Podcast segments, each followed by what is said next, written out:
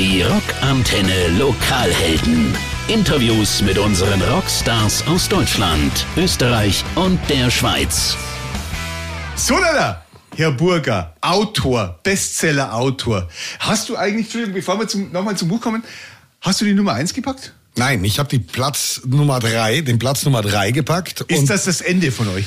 Das ist tatsächlich eine wunderschöne Zahl, zumal okay. wir tatsächlich von den Verkaufszahlen höher liegen und als beim ersten ja. Album. Aber ja. natürlich, der 1. Dezember ist die stärkste Woche vom Jahr. Ja. Und ich gönne es jedem Einzelnen ob hinter mir oder vor mir vom Herzen. Die hinter mir, den gönne ich noch mehr. Nein, aber es ist super gewesen. Also alles so, wie es läuft und wie es muss. Ist dieses Album so eine Art Begleit-Soundtrack auch zu deinem Buch geworden? Interessanterweise war das Album ja zu großen Teilen vor dem Buch schon fertig. Und dann umgekehrt, okay, und okay. umgekehrt ist es natürlich auch so gewesen, dass im Zuge vom Schreiben des Buches tatsächlich auch ähm, Ideen aufkeimten, worüber ich dann trotzdem auch wieder einen Song fürs Album geschrieben habe. Also man mhm. kann schon sagen, dass es eine Art Geschwisterbärchen ist. Das mhm. eine mit Worten geschriebener Natur und das andere mit Worten gesungen, geschrieener Natur. Das passt schon gut zusammen. Wo ist das Grenzland?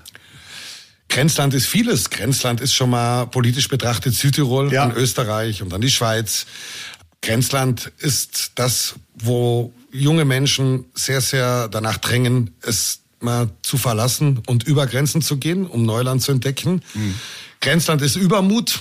Grenzland ist äh, Einsicht, wo der Hafen liegt und wo sich das Leben letzten Endes auch trotz viel Ärger und Rebellion und Sorgen und Ängsten und egal was man so erlebt, sich dann trotzdem immer noch gut anfühlt. Hm. Das ist Grenzland. Wie schwierig war es, das Album fertig zu kriegen? Das glaube ich, müsste man den Alex, den Produzenten, fragen. Der hat, glaube ich, mehr gelitten am Ende des lieben Tages. Man muss ja wirklich sagen, ich bin ja im Studio ein Oberschlampian. Es ist so, weil ich ganz bestimmt nicht der virtuoseste Gitarrist dieser Welt bin. Ja. Das möchte ich nicht sein. Und das könnte ich auch nicht sein. Dafür bin ich zu kreativ in Sachen Übungen mm, an der Gitarre und so weiter. Ist mir eigentlich fast immer bei Picking-Übungen oder sonst was immer ein neuer Song eingefallen. Und äh, trotzdem war natürlich der größte Part schon von Mattia Mariotti, von dem anderen Gitarristen, mhm. der, der es kann, eingespielt worden. Und ich musste mich mit den Texten und mit dem Gesang und mit meinem Geschrammel ein bisschen äh, ja, da durchwurschteln. Okay. Am Ende wäre die Schere stumpf gewesen im Logic, denke ich, wenn man, oder ist sie gewesen, was meinen Text betrifft. Du bist immer irgendwo authentisch, autobiografisch. Du schreibst über das, was du, was du fühlst. Mhm. Gibt es nicht irgendwo oder hat es irgendwo bei dir Momente gegeben, wo du gesagt hast, und jetzt würde ich gerne einen Text für Manowar schreiben?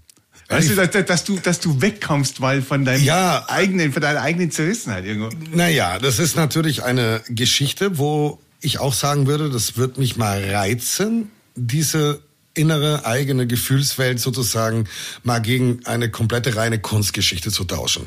Ein ja. Beispiel. Ich mache natürlich auch viel für Volksmusik und Schlager. Das, das ist aber noch, genau. das ist eine Geschichte. Genau. Aber beispielsweise so ein Konzeptalbum zu machen über äh, Krieger und von mir aus Elfen und Einhörner, egal was. Ich glaube, da müsste ich mich ein bisschen in die Materie reinfuchsen. Ja.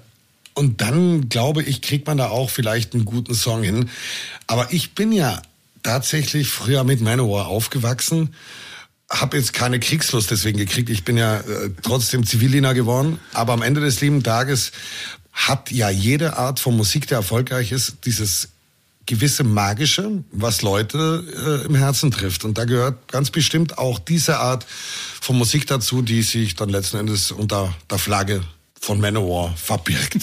Sagen wir so. Du bist seit jeher in der Musik erfolgreich. Naja, das würde ich nicht sagen. So erfolgreich war ich am Anfang nicht. Am Anfang ich nur draufgezahlt. Fast. Das war nur der erste Teil der Frage. Okay. Du bist jetzt in der Musik erfolgreich. Jetzt bist du aber auch als, Buch, äh, als Buchautor erfolgreich. Ist es jetzt so ein paar Wochen nach dem ganzen Wahnsinn immer noch so, dass du sagst, wow, Wahnsinn, ganz vorne dabei, Ja. Ganz, ganz andere Leute gehen auf dich zu? Das stimmt. Es ist tatsächlich so, dass dieses Buch durch dieses 110 Prozent Hosen runterlassen, weil es sind wirklich 10 Prozent mehr, als ich, ähm, als ich es not nötig gehabt hätte, ja. habe ich es noch weiter, ja, habe ich mich noch mehr entblößt. Sind tatsächlich Leute auf mich zugekommen, wo ich im Leben aber nicht einen Cent darauf gewettet hätte, dass ich von denen mal eine Mail kriege. Ich mache ein Beispiel. Ich habe heute eine Mail gekriegt vom, von einem der Gründungsmitglieder von Scooter. Ich kenne den Menschen nicht mehr. Ich kenne okay. Scooter, ich kenne Hyper Hyper. Oder ich habe Anfragen von Journalisten, von anderen Buchautoren, von Musikern gekriegt. Es ist immer noch nicht so viel, wie ich Bücher verschickt habe, ohne Frage. Aber das dauert auch seine Zeit. Ja. Aber in, was den Erfolg angeht, beziehungsweise meine Freude im äh, Entertainment-Business äh, zu schreiben, wie gesagt, an Alben oder an Büchern, ist das Ding ungebrochen. Und das ist, glaube ich, auch der Grund, warum ich nach 23 Jahren alleine schon mit Freiwild, ich habe ja noch so eine, nenne ich mal, Arschlochband vorher gehabt. Und trotzdem habe ich trotz der ganzen Einschläge und Widrigkeiten und natürlich auch Dinge, die Energie rauben, bei jedem nach wie vor dieselbe Freude, jeden Tag daran zu arbeiten. Und das ist eigentlich der größere Erfolg als nur die Einheiten. Mhm. Wenn es auch schön ist, wenn man sich was leisten kann, keine Frage. Wie hart war es für dich, nochmal zurückzugehen in die Geschichte, als du dieses Buch geschrieben hast? zu sagen, diese ganzen Sachen nochmal aufwühlen, aufwälzen, nochmal noch mal drüber nachdenken, nochmal noch mal richtig in den Schmerz reinzugehen, teilweise.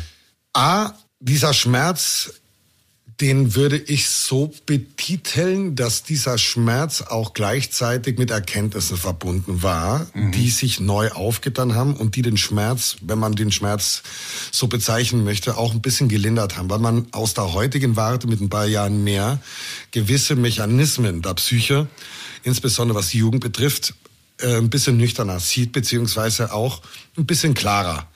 Und dann findet man gewisse Dinge am Boden liegend, am Boden der Geschichte, die man vielleicht hätte früher mal aufklauben sollen und vielleicht mal in den Schrank der Öffentlichkeit hätte stellen können, mhm. damit man äh, nicht nur selber permanent daran erinnert wird, sondern auch die anderen Leute sagen, okay, hier war da was und das erschließt sich für mich jetzt auch besser. Mhm. Wenn man von äh, auf den Grund gehen und damit auseinander sich auseinanderzusetzen äh, spricht, dann muss man natürlich auch meine Mutter und meinen Vater und die Geschwister und viele andere Weggefährten nennen. Ich glaube, für die war das mindestens genauso hart, dass sie gesagt haben, ey, bitte, jetzt habe ich das endlich mal vergessen, den ganzen Bums.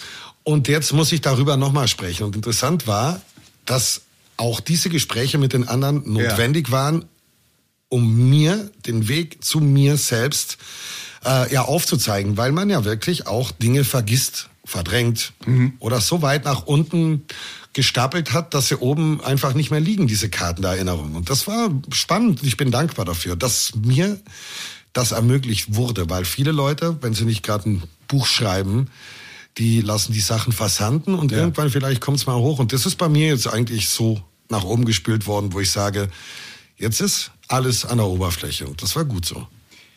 Das ist eine sehr interessante Frage. Wie schwierig ist es, die Mutter von Philipp Burger zu sein?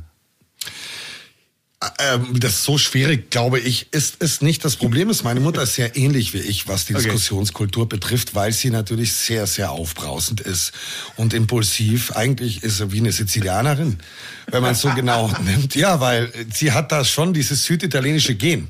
Muss man wirklich sagen. Eigentlich ist es wie ein Vesuv und Ätna in einem.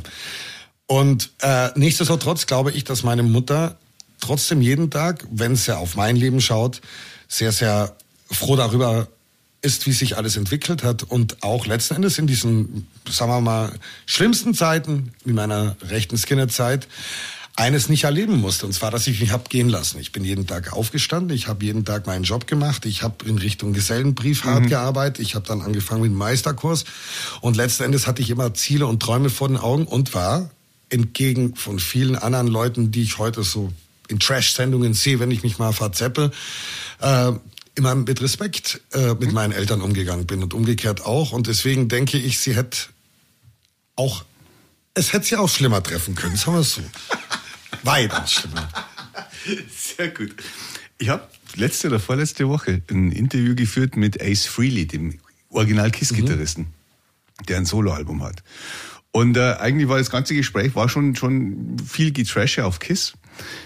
Er hat einen Satz gesagt, der ist, das war eigentlich der ganze, der ganze kleinste gemeinsame Nenner. Er hat gesagt, er hat nie die Aufmerksamkeit und das Lob von den anderen bekommen, dass es ja eigentlich verdient hätte. Und ich glaube, an dem hat er seine ganze Karriere lang auch so ein bisschen gelitten. Mhm. Inwieweit glaubst du, dass du schaffst, die Aufmerksamkeit und nicht das Lob, aber diese Anerkennung anderer Leute durch dieses Buch zu kriegen, von denen du vorher gesagt hast, das, das, das haut nicht hin, da, ist, das stimmt einfach nicht. Und, und wie schwer beschäftigt das einen? Ich sag's jetzt mal so.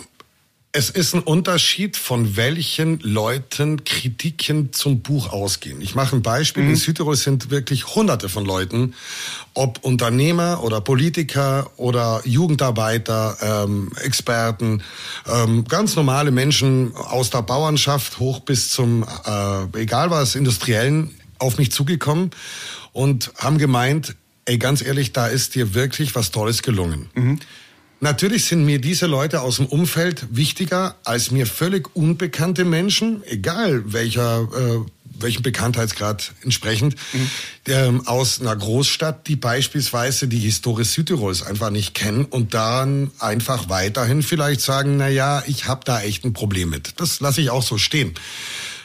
Im Grunde denke ich, das große Lob, die große Anerkennung, aber auch die große Rüge und die große Enttäuschung die auf Menschen einprasseln, die ist immer abhängig, wie eng man mit dem jeweiligen Menschen verbunden mhm. ist. Am Ende glaube ich, dass es einem fast immer komplett am Arsch vorbeigeht, wenn man Kritik kriegt von Leuten, mit denen man noch nie gesprochen hat.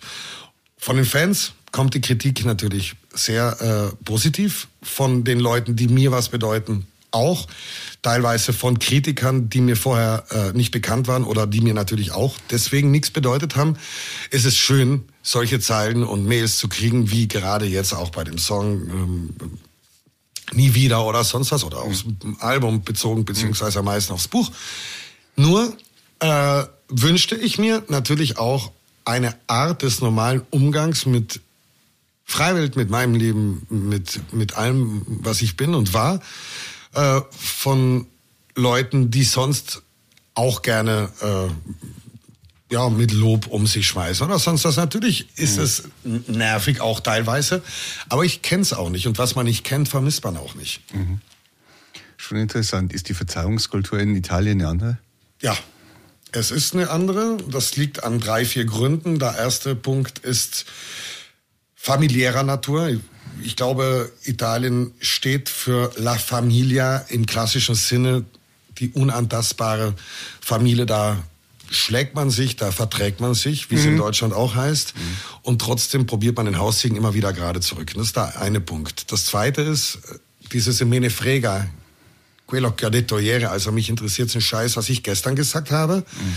Mich interessiert eigentlich das Hier und Jetzt und vielleicht haben wir beide einen Scheiß gebaut und heute ist ein neuer Tag und dann probieren wir miteinander besser klarzukommen. Und der dritte Punkt ist der, politische Diskurse sind zwar laut geführt, ja. aber nie von großer Wichtigkeit. Das betrifft auch den Fußball, das betrifft äh, Diskussionen im TV über viele, viele Dinge, wo ich es einfach gesehen habe, dass sich zehn Leute lauthals streiten und fast die Spaghetti-Teller ans Gesicht werfen und dann, wenn die Mittagspause vorbei ist, am Tresen stehen und mit einem kleinen Likörchen und einem schwarzen äh, Kaffee anstoßen und sagen so, alles gut, gehen wir arbeiten, morgen diskutieren wir weiter. Und man streitet sich nicht. Es ist eine andere Geschichte, ja, denke ich ja. Ja, ja, ist gut. Mir ist gerade was aufgefallen. Mhm. Und ich weiß, ich weiß es wirklich nicht.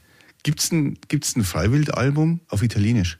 Nein, aber wir haben Freiwild-Song auf Italienisch und tatsächlich wollte ich das machen mit Marco Fachin. Ja ist unser Haus- und Hof-Keyboarder, der uns auch live betreut, ähm, der wirklich mal meinte, so eine Art von Musik, wie ihr die macht, ist in Italien von ihm aus gesehen noch nie da gewesen. Mhm. Ich äh, denke, dass er recht hat und dass ich gerne Italienisch spreche und äh, auch gerne in Italien unterwegs bin. Das Essen, die Leute, egal was mag, ist kein Geheimnis. Und ähm, deswegen würde ich das gerne mal versuchen, zumal wir natürlich die besten Songs nehmen würden und nicht die schlechtesten. und, und dann glaube ich auch, dass es textlich mit, äh, ja, in Zusammenarbeit mit mir und mit Marco und vielleicht noch einem anderen äh, Dritten im Bunde sehr, sehr gut funktionieren würde. Wie gesagt, es gibt ja den Song Diadato und Calcio in Culo praktisch. Sie hat den Arschtrick gegeben, einer der wichtigsten Freiwill-Songs überhaupt. Okay. Und den mögen sie auch, die Italiener. Okay. Ja. Ist ja gut, bin ich gespannt darauf. Apropos schlechte Songs. Mhm. Nächstes Thema. Geht's nicht. Zu Bauer sein ist geil.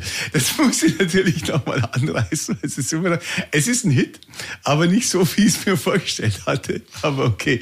Aber der Song, der musste aus dir raus, gell? Der war da, der musste, das musste durch. Also ich sag's jetzt mal so. Dieser Song ist de facto für mich ein Song, der zu meinem Leben passt. Ja. Ich bin leidenschaftlicher Landwirt und ich finde, dass den Landwirten, insbesondere gerade in Deutschland, viel zu selten der rote Teppich ausgerollt wird. Da sind wir auch wieder bei Anerkennung. Ich glaube, die meisten Leute, die dieses Wort Bauer auch so im negativen Duktus nutzen, Ja. wissen gar nicht, was wir den Landwirten zu verdanken haben. Des Weiteren ist es natürlich stilistisch eher Après-Ski als Rock'n'Roll, de facto.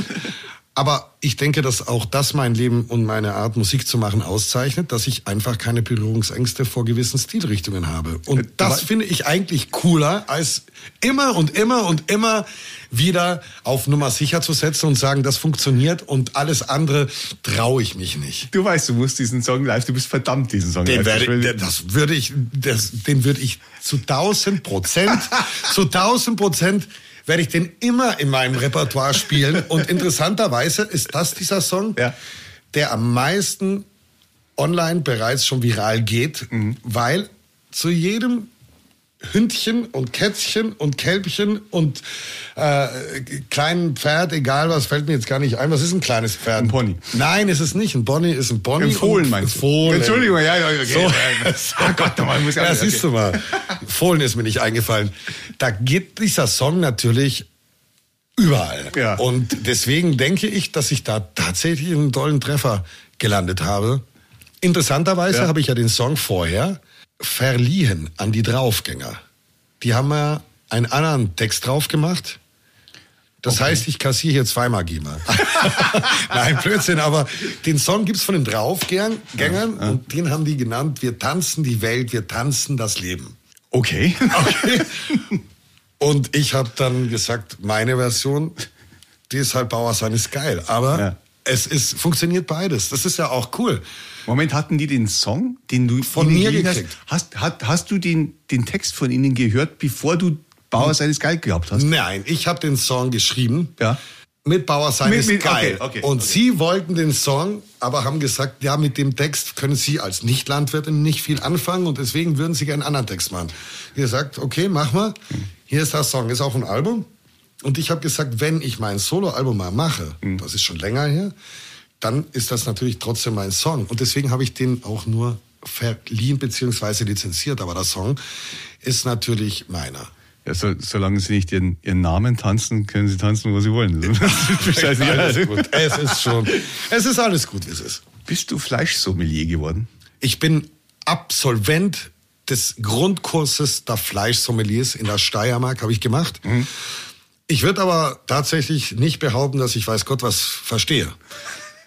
Was lernst du dann da? Ich Was- habe was ganz viel, ja, ich habe viele Sachen. Also, ich habe Hygienekurse besucht, ich habe Lagerkurse äh, gekriegt, Lagerverwaltung. Ich habe gelernt, äh, wie die ganzen Teile heißen, habe ich schon wieder vergessen.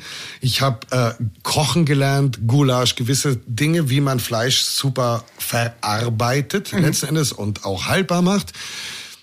Allerdings muss ich sagen, war das zu kurz und zu wenig intensiv, als dass ich dieses Fleischsommelier, diesen Sch- Fleischsommelier-Titel Ja. nicht mal mit im Grundkurs bei mir zu Hause aufhängen würde, weil das würde ja bedeuten, dass ich mit jedem Metzger Ja, Äh, in, in, ja, ins Gespräch kommen würde. Und deswegen habe ich eigenhändig eigenhändig mir die Urkunde umgeändert, bei mir im Hofladen aufgehängt und da steht nur Grundkurs Fleisch.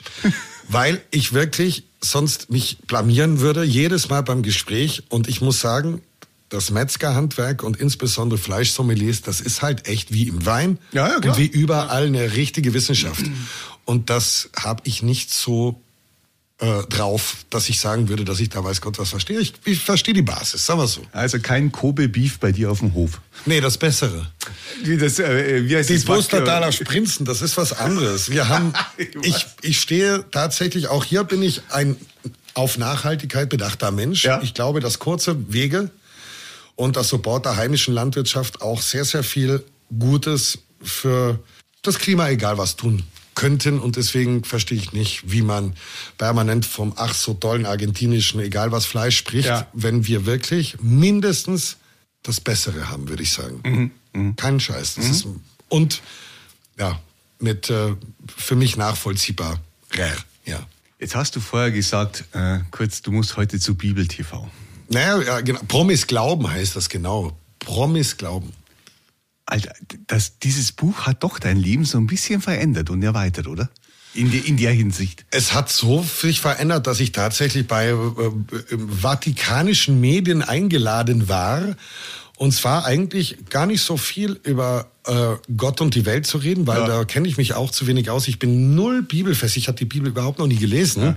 Das ist auch so ein Buch, was mich ein, was ein bisschen Angst macht, beziehungsweise wo ich einfach keinen Reiz verspüre. Nichtsdestotrotz waren die Worte, die ich im Buch über meinen Glauben und über meine Wege aus der Krise äh, niedergeschrieben habe, Grund genug für viele Leute, äh, sich an mich zu wenden und gemeint haben, alleine schon, dass du aus der Rockmusik kommst und mal nicht den tausendsten Song gegen den Vatikan und gegen die sich an Kinder vergehenden Priester, egal was, äh, runtergedonnert hast, sondern da ein bisschen differenzierter dran gegangen bist, das interessiert uns. Nur so am Rande. Und darüber werde ich auch heute sprechen. Übrigens kenne ich den Sender nur deswegen, weil ich gelesen habe, dass der Sänger, der frühere von Umf, auch mal da so ein Interview Dero. gemacht hat. Genau.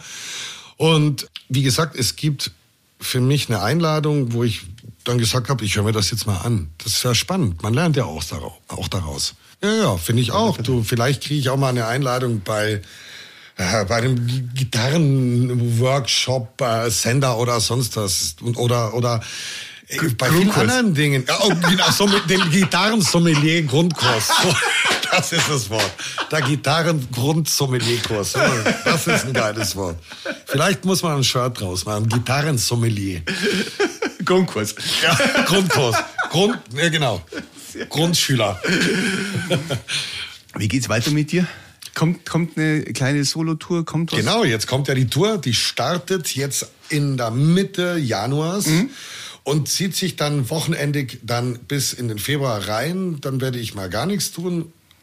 Das kann ich ja eigentlich auch nicht, aber dann musikalisch nichts Großartiges äh, ist geplant. Und dann gehe ich im April, habe ich, glaube ich, äh, 10 oder 14 Einladungen fürs Buch in Schulen in Deutschland, in äh, bei Institutionen, äh, in Jugendzentren, äh, teilweise auch in Firmen oder auch in Bibliotheken. Und das freut mich, weil es äh, für mich, das klingt zwar nach richtig viel Arbeit, aber für mich ist es tatsächlich, äh, wie man hört, rede ich gerne. Und dann macht mir das auch richtig Spaß. Ja. Und äh, natürlich erreiche ich somit Leute, die ich sonst nie erreicht hätte. Ja. Und auch diese jetzt stattfindenden Hotellesungen, teilweise mit 300, 400 Leuten, die Freiwild nicht mal wirklich noch nie gehört hatten, außer einer von der Programmchef von Radio Liechtenstein. Der war da, interessanterweise, und war richtig angetan von den Songs. Hat gesagt, ja, ihr seid ja nicht nur, ihr macht ja nicht nur irgendwie äh, so harte Musik, da ist ja auch mal was dabei, was im Radio gut funktionieren könnte. Wir müssen uns unbedingt hören, weil das gefällt mir. Aber sonst tatsächlich äh, sind es Leute von jung bis alt, die sich dem Thema Philipp Burger, Ben Freiwild, äh, Umgang mit allem äh, so auf diese Art und Weise sehr geduldig und auch, wie, wie soll man das sagen, ähm, unbeobachtet vom vertrauten Umfeld anschauen können und dann teilweise richtig lange am Dresen mit mir quatschen und dann erfahre ich auch Dinge, die ich einfach so noch nicht in meinem Kopf hatte. Das ist spannend. Mhm. Dann gibt's gegen im Sommer raus Festivals ein paar. Mit Freiwild. Mhm. Mit Freiwild. Und eben, glaube ich, auch ein paar kleinere. Gut, so klein sind sie gar nicht, aber halt mit Philipp Burger. Und dann ist das Jahr auch schon wieder rum. Dann wird das Album kommen von Freiwild. Irgendwann im, schätze ich, Anfang 2025 werden wir dann schon und dann noch eine Tour. Und das muss reichen. Bei 26 sind wir 25 Jahre unterwegs. Und da ist mein Wunsch, 26 ist das, okay. Genau. Und da wäre mein Wunsch, ein großes, richtig großes Konzert. Ob Open Air oder Stadion zu machen. Wo? Ja, das ist ja die Frage. Also Open Air mäßig ist. Denk äh, dran, was wir vorher gesagt haben, mit einem Konzert, was du.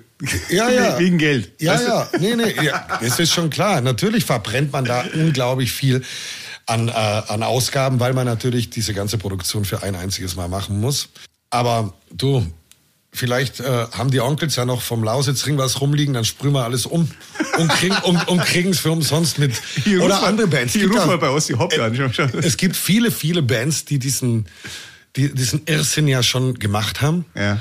Und teilweise, glaube ich, müsste man sich tatsächlich ein bisschen besser austauschen, weil das eine oder andere Mhm. von bereits vergangenen Konzerten könnte man locker und gut auch äh, jeweilig auf eine neue Band umsprühen. Ja, aber Herrgott, es, es bleibt doch nur das Olympiastadion in München. Wo willst du denn sonst hin? Rein geografisch liegen wir doch hier am in der Mitte, in der Mitte Komm jetzt, komm jetzt, ist, das ja ist doch- klar, ist ja klar. ist doch- ist doch ist ja. Also, Aber tatsächlich, München ist von mir aus gesehen auch das schönste Stadion, allein schon architektonisch betrachtet. Gut, stimmt, es, ja. es ist einfach so. Ja. Und da habe ich die meisten Konzerte gesehen, teilweise auch verschlafen. Ich war mal Helene Fischer, habe ich genau zwei Songs mitgekriegt. Du warst bei Helene Fischer. Ich war bei Helene Fischer. Ich würde es auch zugeben, wenn ich dort war, aber ich war noch nie. Nee, ich war da und es war beeindruckend. Aber wir waren so lange schon in so einer Lounge oben am Nachmittag und dann habe ich gedacht, ich muss mal ganz kurz die Augen schließen, dann war das Konzert rum.